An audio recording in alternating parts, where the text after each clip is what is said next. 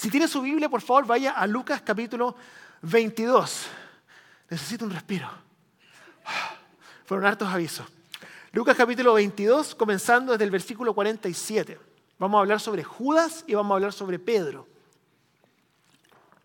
Lucas 22, comenzando desde el versículo 47, dice así, todavía estaba hablando Jesús cuando se apareció una turba y al frente iba uno de los doce, el que se llamaba Judas. Este se acercó a Jesús para besarlo, pero Jesús le preguntó, Judas, ¿con un beso traicionas al Hijo del Hombre? Ese es Judas. Ahora vamos a la historia de Pedro. Lucas capítulo 22, ¿cierto? El mismo capítulo, pero en el versículo 54 dice así. Prendieron entonces a Jesús y lo llevaron a la casa del sumo sacerdote. Pedro los seguía de lejos, pero luego cuando eh, encendieron una fogata en medio del patio y se sentaron alrededor, Pedro se les unió. Una criada lo vio allí sentado a la lumbre, lo miró detenidamente y le dijo, él estaba con él. Pero él lo negó, muchacha, no lo conozco. Poco después lo vio otro y afirmó, tú también eres uno de ellos. No, hombre, no lo soy, contestó Pedro. Como una hora más tarde lo acusó, seguro que éste estaba con él. Miren que es Galileo. Hombre, no sé de qué estás hablando, replicó Pedro. En el mismo momento en que dijo eso, cantó el gallo. El Señor se volvió y miró directamente a Pedro. Jesús lo miró directamente. Entonces Pedro se acordó de lo que Jesús le había dicho. Hoy mismo, antes de que cante el gallo, me negarás tres veces. Y saliendo de ahí lloró amargamente.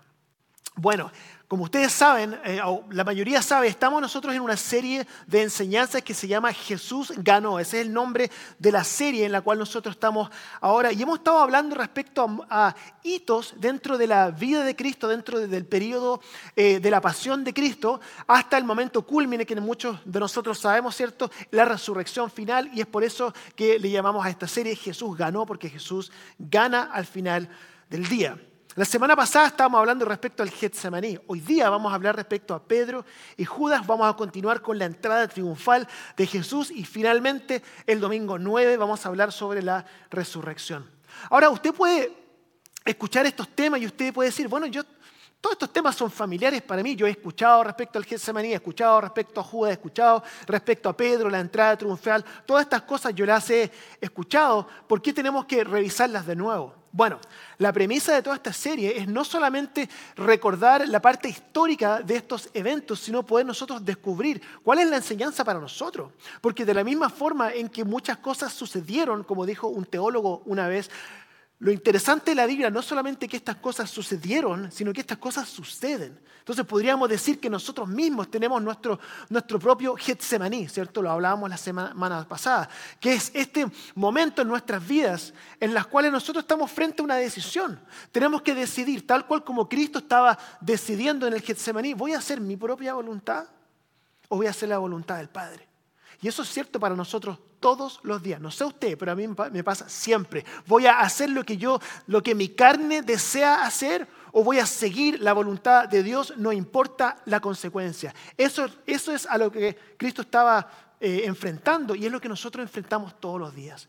Eso fue la semana pasada. Y hablamos la semana pasada de que nosotros tenemos que tomar una decisión en nuestra vida cristiana. ¿Vamos a elegir la comodidad o vamos a elegir el propósito. Vamos a elegir una vida cómoda donde nuestro propósito en la vida es la comodidad, ¿cierto? O vamos a elegir una vida de propósito, que la, encontramos como resultado de seguir a Cristo. Y decíamos también que la mayoría de nosotros sacrificamos una vida de propósito en el altar de la comodidad.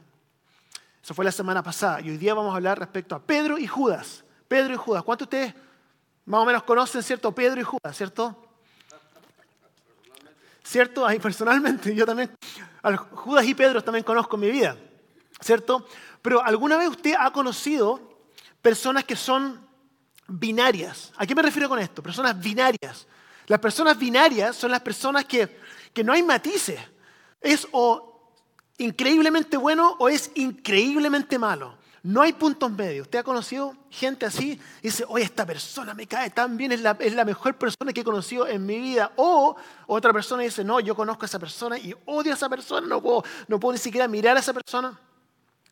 Usted ve una película, ¿cierto? O usted ama la película o la odia, ¿cierto? O es la mejor película que he visto en toda mi vida, o esa película es horrible, no la vayas a ver. ¿Le ha pasado? Personas que son así, que no hay matices, no hay, no hay términos medios. Es o lo mejor que te ha pasado o lo peor que te ha pasado, ¿cierto?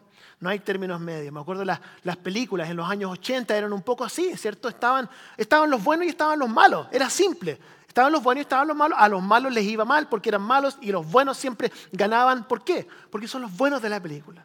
Entonces, eran, eran en los 80 era todo como binario, ¿cierto? Era o lo uno o lo otro. Políticamente, ¿cierto? Es lo mismo. Caemos en lo mismo, exactamente, ¿cierto? Muchas veces en la política, cuando, cuando nos damos cuenta que la otra persona es del otro lado, ah, no, no puedo ni siquiera hablar contigo, pues ya, yo ya sé todo lo que tengo que saber respecto a ti. O la otra persona de este lado, ah, no, no, no. O sea, en serio, eso es lo que tú, eso es lo que, ese es el detalle de lo que tú crees, entonces ya sé todo lo que tengo que saber respecto a ti, no tengo que tener, ni siquiera, ni me hables porque ya sé lo que me vas a decir, ¿cierto? Personas binarias, que es lo uno o lo otro, ¿cierto? Entonces muchas veces nos pasa eso, nos pasa eso en nuestra vida. Vemos a las personas y las categorizamos completamente o en nuestra vida siempre simplemente queremos hacer una división, este es de aquí y este es de acá y no hay puntos medios. Bueno, una de las cosas que quiero hablar hoy día es eso, porque muchas veces nosotros nos pasa lo mismo cuando leemos la Biblia. Leemos la Biblia y tenemos una mentalidad binaria, ¿cierto? Em, personajes bíblicos, los vemos como, como completamente buenos o completamente malos, ¿cierto? Los personajes bíblicos, ¿es bueno o es malo? ¿Es el héroe o es el villano? ¿Es amado o es odiado? Y eso nos pasa también, por lo menos a mí me pasó, como a mí me enseñaron en la escuela dominical, ¿cierto? Judas era el malo, ¿cierto? Y Pedro era el bueno, completamente bueno era Pedro, ¿cierto? Y malo era era Judas, ¿cierto? Pedro era el bueno, Judas era el malo. Pedro amó a Jesús, Judas lo traicionó. Pedro era discípulo de Jesús, Judas era ladrón, ¿cierto? Pedro fue un héroe de la fe y Judas fue una vergüenza a la fe. Así me lo enseñaron a mí, por lo menos, ¿cierto? Era binario, era o lo uno o lo otro. El pensamiento binario es, simple, no hay, que, no hay que pensar mucho. Entonces lo que quiero hablar un poco es, rechazar un poco esta idea. Y al hacerlo quiero, quiero mostrarles que el pensamiento binario eh, no es la forma en que nosotros debemos pensar. Y la razón por la cual nosotros no debemos pensar de esta forma es porque Cristo tampoco pensó de esta manera. De hecho, si Cristo hubiese tenido un pensamiento binario, si hubiese dicho, están los buenos y están los malos, tengo una noticia para decirle a usted en este día. Estaríamos todos condenados, ¿cierto? Entonces, muy importante entender esto. Yo quiero hablarle a usted respecto a Pedro y Judas. Y espero que usted hoy día pueda descubrir que estos dos personajes tienen mucho más en común de lo que nosotros quisiéramos admitir. Porque lo que usted cree que hace malo a Judas no es lo que realmente lo hace malo. Y lo que usted piensa que hace que Pedro sea bueno no es necesariamente lo que a Pedro le hace que sea bueno. Y lo mismo es cierto para nosotros. Entonces quiero hacerle a usted una pregunta. No me conteste en voz alta. Quiero hacerle una pregunta. ¿Usted es el bueno de la película? ¿O usted es el malo de la película? De su película, de su vida. ¿Es usted bueno o malo? Y si usted es bueno, ¿qué piensa usted que usted le hace pues, que sea bueno? Y si usted es el malo de la película, ¿qué es lo que piensa usted que usted le hace ser malo? Es muy importante hacernos esta pregunta. Porque yo crecí creyendo que el objetivo principal de, un cristiano era tratar de ser lo más bueno posible. ¿Por qué? Porque Cristo ama a las personas buenas. Entonces, si yo quería que Cristo a mí me amara, yo tenía que ser lo más bueno posible porque había una relación directa entre lo bueno que yo era y el amor de Jesús hacia mí. Y eso es lo que yo quiero que podamos entender hoy día. Porque yo asumía lo mismo respecto a Judas, que la razón por la cual Cristo, yo pensaba que no amaba a Judas era porque él era malo y que Jesús amó a Pedro porque Pedro era bueno. Entonces, quiero que podamos escuchar lo que, lo que Jesús dice al respecto. Marcos 2.17, Mark 2.17, dice así, esto, este, este, era un momento en que Jesús estaba, estaba comiendo con recaudadores de impuestos y con, y con pecadores, ¿cierto? Y se acercan los fariseos a la, mesa y le pregunta a uno de los discípulos, oye, este, ¿este por qué come con, con pecadores? ¿Por qué está comiendo con los pecadores? Y Cristo escucha y le contesta esto. Dice así, al oírlos Jesús les contestó, no son los sanos, no son los sanos los que necesitan médico, sino los enfermos. Yo no he venido a llamar a justos, sino a pecadores. Ok, ¿qué significa esto? Cristo le estaba diciendo a los fariseos, yo no vine por ustedes. Yo, no sé qué hacen ustedes aquí. O sea, no sé por qué están aquí, pero yo no vine por ustedes. Ustedes son justos, ¿cierto? Ustedes están, sanos, según ustedes mismos. Entonces, yo no vine por ustedes. Esto, esto por si acaso no era un cumplido para ellos. No, era, no le estaba diciendo algo positivo. Lo que Cristo en el fondo le estaba diciendo a los fariseos es, ¿ustedes por qué están aquí? ¿Qué están, haciendo aquí ustedes? Aquí. Y esa pregunta que Cristo le estaba haciendo a los fariseos es la pregunta que yo hoy día quiero hacerle a cada uno de ustedes en este momento. ¿Ustedes por qué están aquí? Usted, ¿por, qué está usted aquí en este espacio hoy día? Me hago la misma pregunta. ¿Por qué estoy yo aquí? ¿Cierto? Es importante porque, porque la pregunta que yo quiero hacerle en la medida que estamos tratando de responder esto es, ¿usted considera que usted está sano o usted considera que usted está enfermo? ¿Usted considera que usted es pecador o usted considera que usted es, es justo? Porque Cristo está diciendo que si usted se considera sano y usted se considera justo, Cristo está diciendo, yo no vine por ti. Si tú piensas que estás sano y tú piensas que eres una persona justa, entonces yo no vine por ti. Y te hago la pregunta, ¿por qué estás aquí hoy día entonces? Si te consideras sano y te consideras justo. Cristo está diciendo, no hay lugar en la mesa para los sanos y para los, justos. En el fondo está diciendo eso. Las personas por las que vine, dice Jesús, son los enfermos y los pecadores. Y si tú estás sano y tú eres justo, ¿por qué estás aquí? Imagínese usted que usted, está en, usted llega a un hospital, llega al hospital y usted tuvo un accidente automovilístico y se quebró la pierna y está sangrando, ¿cierto? Y usted llega así al hospital, así apenas con sangre, ¿cierto? La pierna está, ¿cierto? Colgando y está con mucho dolor. Llega usted, y usted llega al hospital y el doctor se le acerca, oiga, ¿qué le pasó? No, es que estuve en un accidente automovilístico. Venga, venga, venga, déjeme. No, no, no, no, no se preocupe, yo, yo voy a estar bien. Necesito solamente un, ¿cómo se dice? Un parche curita. ¿Cómo se dice en español? Un band-aid, ¿cierto? Una venta, ¿cierto? No, yo con esto estoy bien. Pero si te quebraste la pierna, te vas a desangrar, te vas a morir. No, no, no, no se preocupe. Yo, yo estoy, estoy bien aquí, no se preocupe por, mí, yo voy a estar bien. ¿Qué le, ¿Qué le, preguntaría al doctor? Oye, pero entonces, ¿por qué estás aquí? ¿A qué viniste? A, ver, ¿A qué viniste si no quieres ayuda? Es lo que Cristo le estaba diciendo a los fariseos. Ustedes se presentan aquí y yo sé que ustedes están quebrantados espiritualmente, lo sé porque los puedo ver. El corazón, yo se los veo. Y ustedes están aquí y no están admitiendo lo que no, no están admitiendo que ustedes necesitan un doctor. No lo están admitiendo porque creen que están sanos. Entonces, ¿por qué llegaron a este lugar? Aquí están, ¿Por qué están ustedes siendo tan falsos de poder presentarse como ustedes juzgando lo que yo estoy haciendo? Ellos están admitiendo que están enfermos, ellos están admitiendo que son pecadores. Ustedes llegan a este espacio pensando y creyendo y tratando de proyectar que ustedes están sanos y que ustedes son justos. ¿Por qué están aquí? No pierdan el tiempo en este lugar, le está diciendo Cristo. Yo vine por los que están enfermos y vine, vine por los pecadores. Ahora, yo no sé cuántos pecadores hay aquí en este lugar, pero aquí está el número uno.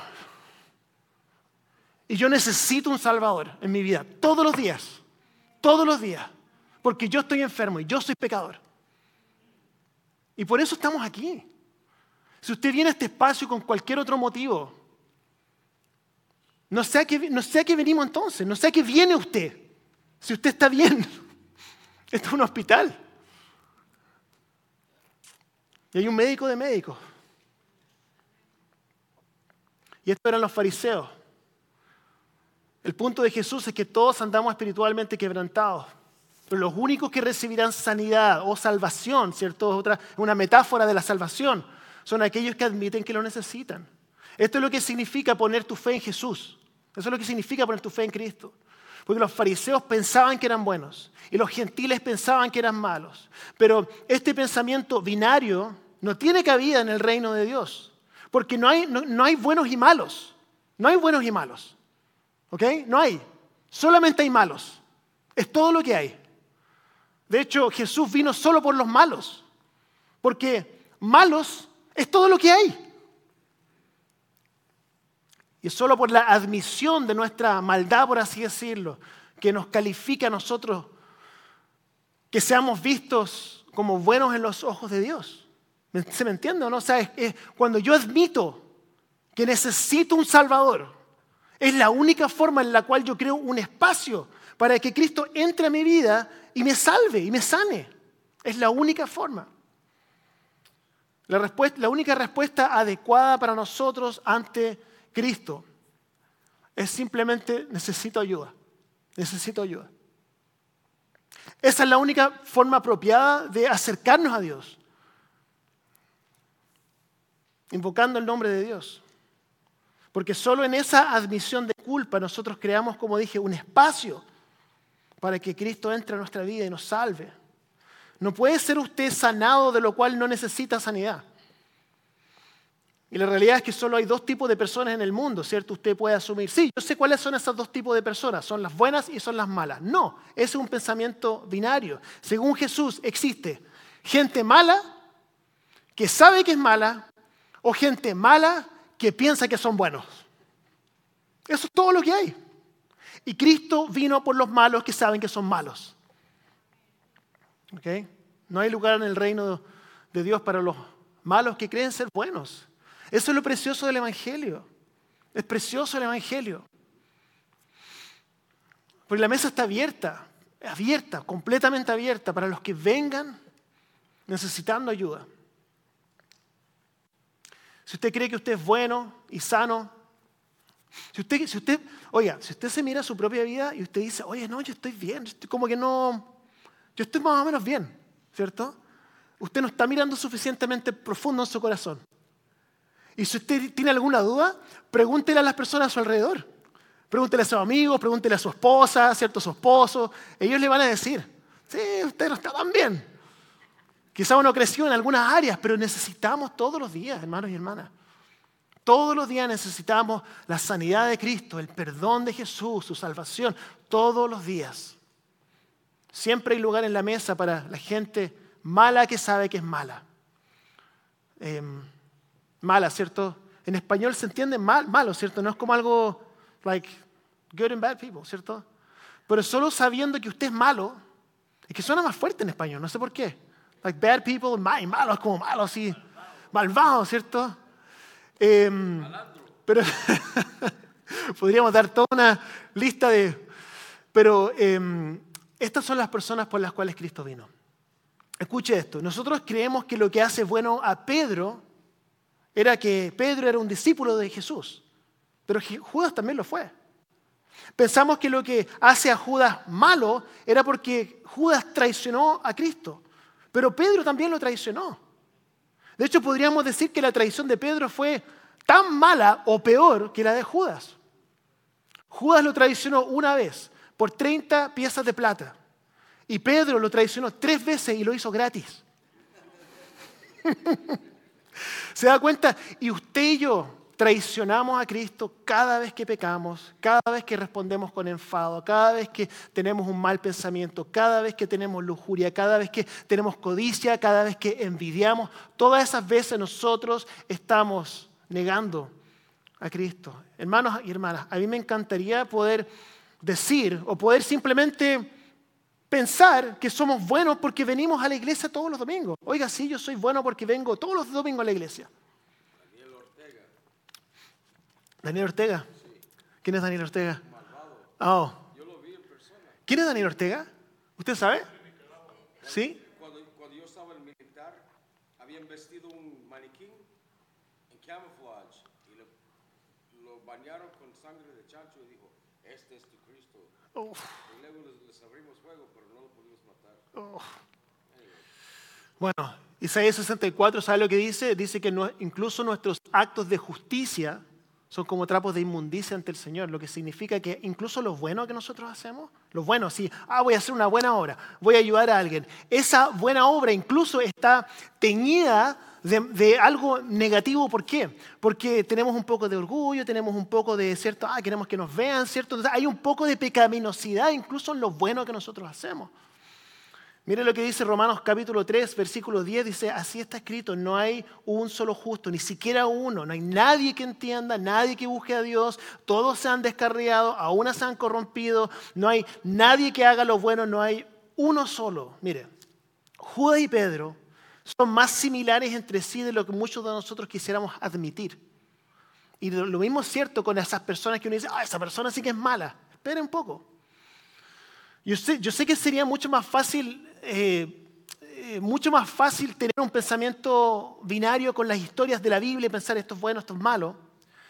Em, pero muchas veces nosotros quisiéramos simplificar todo y decir simplemente yo soy el bueno y el otro es el malo, pero o pensar que Jesús amaba a Pedro porque Pedro era bueno o que Jesús no amaba a Judas porque Judas era malo y fin de la historia. Pero la realidad es que ni Judas, ni Pedro, ni usted, ni yo somos salvos porque seamos nosotros buenos. Nosotros somos salvos porque Él es bueno y Él tiene misericordia sobre nosotros. Entonces, con esto en mente, quiero cerrar con una pregunta. Usted, voy a cerrar con la misma pregunta que hice al principio. ¿Usted es, es bueno o es malo? Y si usted es bueno, ¿qué es lo que piensa usted que usted lo hace bueno? Y si usted es malo, ¿qué piensa usted que hace que usted sea malo? Porque la lógica es esta, que una persona es buena por las cosas, la lógica es esta, que una persona es buena por las buenas cosas que hace y que otra persona es mala por las malas cosas que hace, ¿cierto? Entonces uno piensa, ah, hice más mal que bien. Entonces, cuando llegue a la presencia de Dios, Él va a ver toda la lista de las cosas malas que hice y lo va a comparar con la lista de, de cosas buenas que hice y dice, ah, esta lista es mayor, así que no puedes entrar a mi reino. No es así como funciona, hermanos y hermanas. No es sobre la base de lo que nosotros hacemos o dejamos de hacer, sino que es sobre la base de lo que Cristo ya hizo por nosotros y ponemos nuestra fe en eso. Y Cristo nos salva y nos renueva. Y la realidad es que no nos hacemos buenos a los ojos de Dios, o perdón, nos hacemos buenos ante los ojos de Dios única y exclusivamente poniendo nuestra fe en el único que fue bueno y su nombre es Cristo. Él dice que lo único que a usted lo califica para ser aprobado, para ser amado, para ser aceptado, para ser bienvenido, para ser admitido a la familia, es admitiendo que estamos enfermos, que somos pecadores, que necesitamos un Salvador y aceptamos el perdón. Mire, Pedro y Judas eran ambos discípulos de Cristo. Pedro y Judas, ambos traicionaron a Jesús. Pedro caminó en perdón y propósito. Judas terminó en suicidio. Aquí está la única diferencia entre ellos dos. Solamente uno de ellos admitió que era pecador y necesitaba un Salvador. Entonces la pregunta de hoy día es esta. ¿Usted es bueno o usted es malo? La pregunta no es, eh, perdón, la pregunta no es si usted es bueno o es malo. La pregunta es, ¿usted ha admitido que es un pecador y que necesita un Salvador? Y la pregunta para Pedro y Judas es la misma pregunta que quiero hacerle a usted hoy día en esta mañana. La pregunta no es qué tan bueno puedo ser, sino si usted ha admitido que es pecador y necesita un Salvador. ¿Lo ha admitido? ¿Usted ha, ha abierto su corazón para que la salvación de Cristo entre a su vida? Entonces lo que quiero hacer ahora es darle una oportunidad de poder, de poder aceptar a Cristo en su corazón, hoy día. Entonces voy a pedir si usted puede, por favor, eh, podemos todos inclinar nuestros rostros. Vamos a cerrar nuestros ojos por un momento y voy a decir algunas cosas y luego vamos a orar. Porque, porque quizá usted está aquí hoy, en esta mañana, y usted nunca ha abierto su corazón para que Cristo entre a su vida y lo salve. Quizá usted ha escuchado antes o ha venido a la iglesia o le parecen familiares las historias bíblicas, pero quizás hoy día usted entiende por primera vez que no tiene nada que ver con lo que usted haga o deje de hacer, sino tiene que ver con usted poner su fe en lo que Cristo ya hizo por usted en la cruz hace dos mil años atrás. Quizás hoy día usted entiende que, que toda la obra fue cumplida ya por Cristo cuando murió en la cruz. Y usted hoy día quiere abrir su corazón para que usted pueda recibir perdón, que usted pueda recibir sanidad y usted pueda recibir salvación.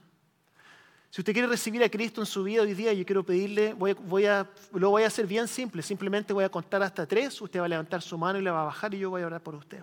Así que si usted quiere recibir a Cristo en su corazón hoy día, uno, dos, tres, levante su mano. Amén. Dios le bendiga. Dios le bendiga. Dios le bendiga. Amén. Amén. Señor Jesús, nosotros damos gracias hoy porque, porque muchos corazones se han abierto a ti. Doy gracias porque tu poder de salvación se ha manifestado hoy día. Gracias Señor porque el poder del Evangelio está tan vigente como siempre. Oro, Señor, por todas las manos que se levantaron. Que tú puedas comenzar a visitar sus vidas, que puedas comenzar a eh, permitir que ellos puedan sentir el perdón, sentir la sanidad, sentir la salvación y que puedan caminar en una nueva vida. Damos gracias por este momento que compartimos en el nombre de Jesús. Amén.